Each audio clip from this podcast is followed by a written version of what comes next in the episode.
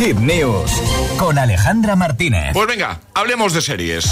Nos metemos de lleno en el mes de junio. El día 1 se estrena Los Días en Netflix. Culpables para unos y héroes para otros. Los implicados en la central de Fukushima afrontan una amenaza letal invisible, una catástrofe nuclear sin precedentes. Es un drama japonés que recrea los días posteriores al tsunami de Japón que llegó hasta la central nuclear.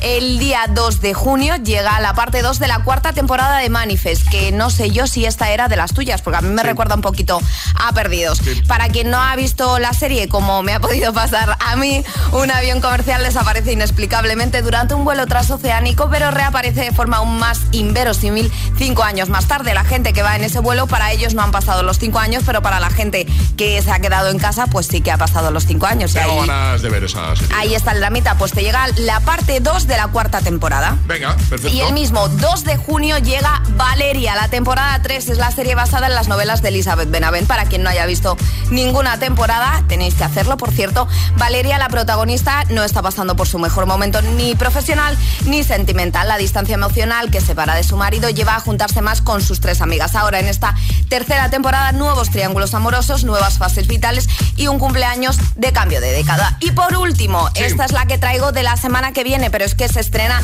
el lunes 5 de junio. Llega por fin The Idol a HBO Max con la industria de la música como telón de fondo.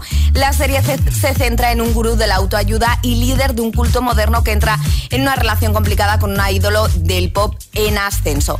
Entre sus protagonistas, The Weeknd. Lo dejamos todo en hitfm.es.